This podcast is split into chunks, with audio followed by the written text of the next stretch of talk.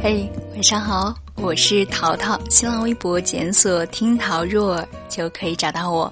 这里是阅读时光，用一段阅读的时间陪你在夏末秋至的黄昏或者夜晚。今晚这篇文章的题目是在爱里，所有都可以克服。文章作者：时光君。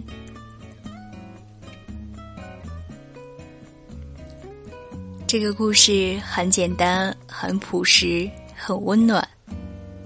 阿光一直觉得，爱不是满腔热血的大声告白，而应该是细水长流的默默关怀。所以，有的爱情轰轰烈烈，却往往戛然而止；有的爱情平平淡淡，却意外的温软绵长。如果心中只有彼此，那么在爱里，所有。都可以克服。上周末，我参加了沈树和小曼孩子的满月酒，他们俩是我的大学同学。沈树依旧沉默内敛，小曼话也不多，温柔安静的笑。他们的神态看上去舒服自然，婚姻生活很是幸福。只是当初他们俩其实并不为人看好。读大学的时候，沈叔和小曼都是学霸，课余最常去的地方就是图书馆。久而久之，他们就坐在一起温习功课。沈树长相普通，个子不高，憨厚腼腆，可女孩子一说话，脸就涨得通红。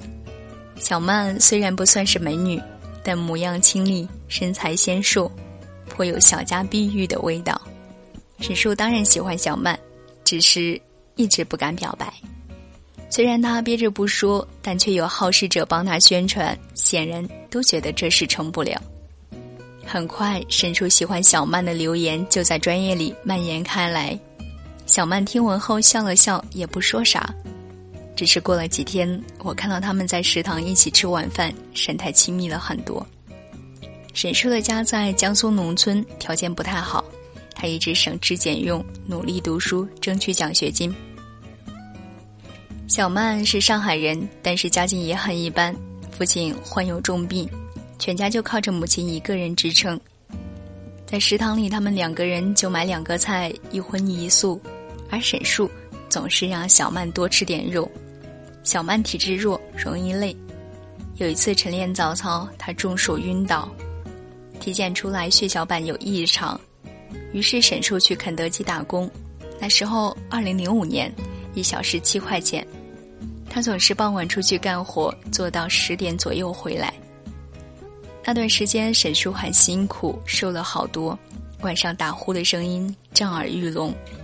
我们劝他别这么拼，为了他也为了我们，我们上午总是旷课，全都得怨他。沈叔露出傻傻的微笑说。就是想让小曼平时吃的好一点，她身子需要补一补。他们桌上的菜逐渐丰富起来，总是放着五六个盘子。他每天都到水房帮小曼打好水，每个周五下午陪小曼回家，送到小区门口，再回寝室。那年圣诞节，大家都给女朋友准备礼物。沈叔说：“你们为什么要过洋人的节日？七夕节怎么没见你们这么折腾？”他嗤之以鼻，虽然他这么说，却还是偷偷让我帮他带了瓶香水，还咬了咬牙买了两张正大新美的电影票。那时候电影票很贵，一张就要一百块钱，他要干好几天。我猜想小曼应该会很惊喜。后来沈树谈起小曼的时候，会支支吾吾的说：“我女朋友怎么样怎么样。”然后他脸又涨得通红。学霸情侣的关系一直很稳定，而且国家奖学金在他们俩之间轮装转。说来惭愧，大学期间寝室里搓的最好的几顿都是沈树请的。大学毕业之后，沈树去了外高桥工作，地点虽然遥远，但薪水却相当可观。沈树的家里希望他回老家，据说他舅舅为他物色了一份挺体面的工作，但是他坚持要留在上海。惹得父母很不高兴。沈树工作很拼，经常在港口现场监场，原本就粗糙的皮肤晒得很黑，我们都说他十足像个包工头。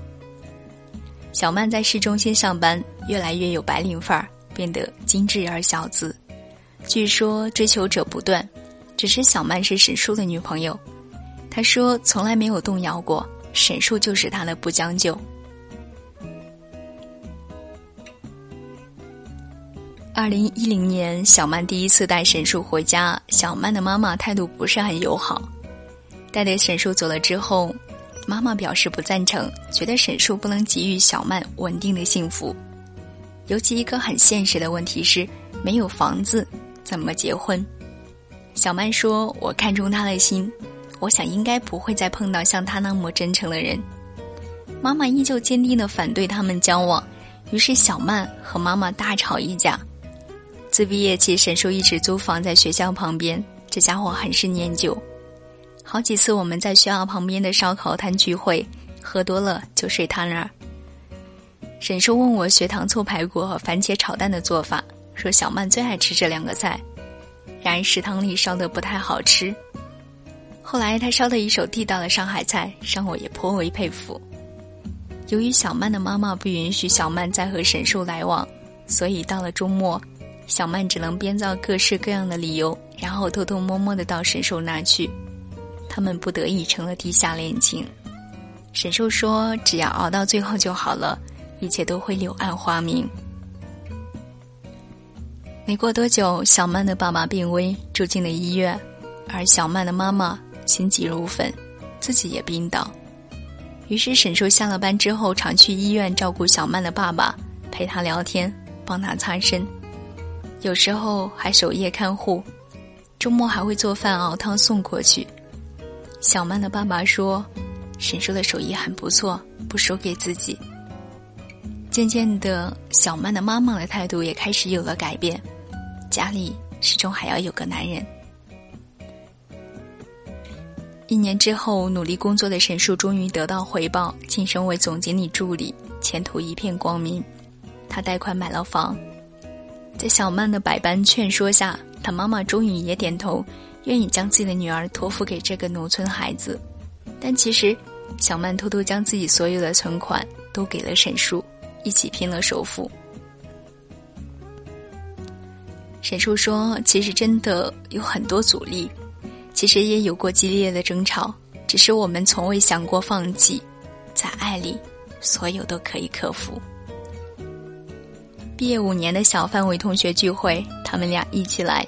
沈叔穿着笔挺的西装，我们看了都忍俊不禁。而完成了蜕变的小曼，让许久未见的同学们都眼前一亮。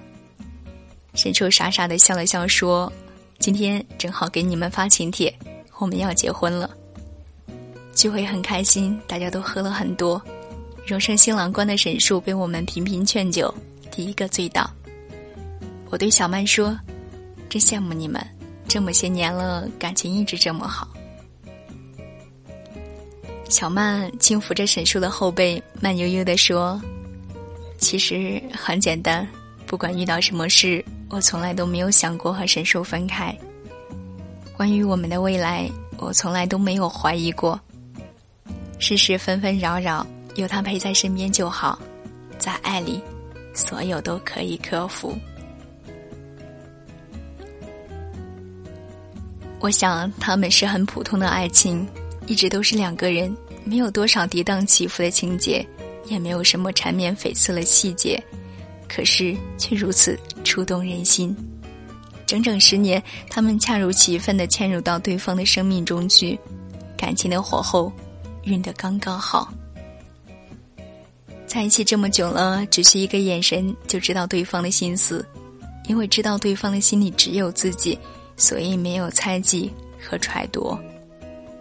可是这个世界上有那么多人喜新厌旧，有那么多人轻易放弃，还有更多的人相互埋怨，觉得遇人不淑。但真正好的感情，不就是认准一个人吗？无论他贫穷或者富有，无论他出色或者平凡，他都是一开始就选定的人，互相适应，互相改变。互相成就，而半途而废的、摒弃的，也是自己曾经的付出。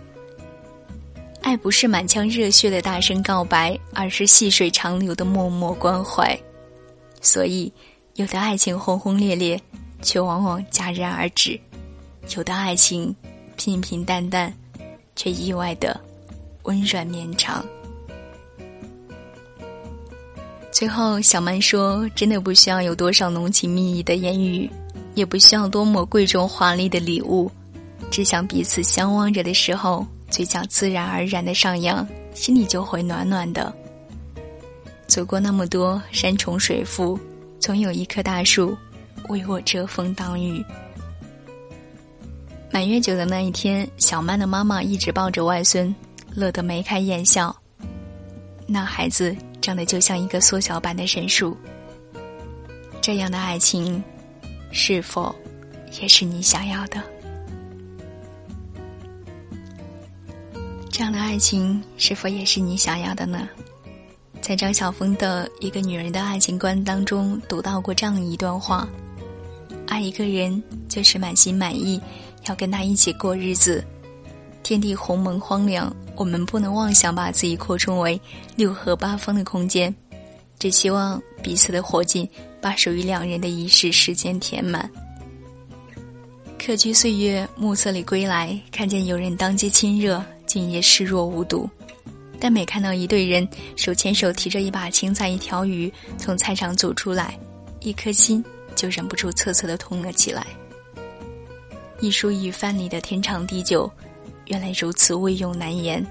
相拥的那一对，也许今晚就分手，但一顶疑惑里，却有其朝朝暮暮的恩情。大概这样的一个故事，就是这段话的最好的诠释。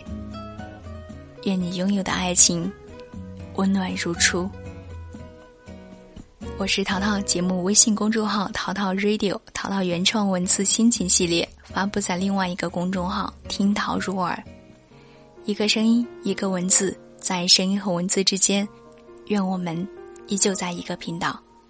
今晚说到这里，晚安。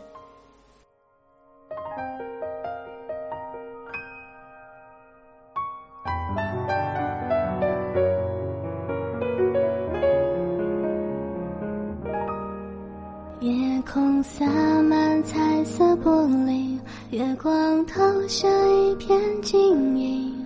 远方山洞里面，慢慢走出一对蓝精灵。靠在床边，小宝贝，还是不想入睡，怕被外星人抓去做傀儡。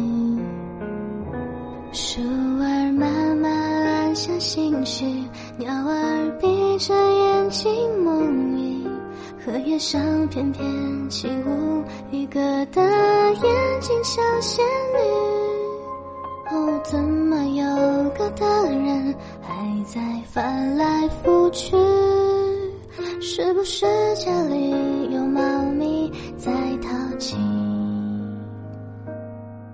睫毛。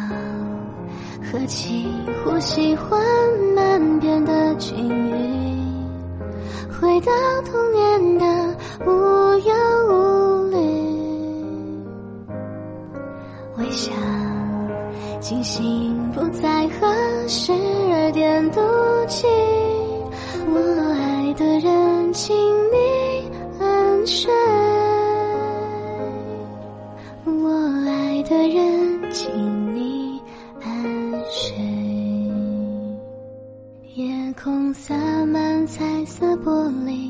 月光投下一片晶莹。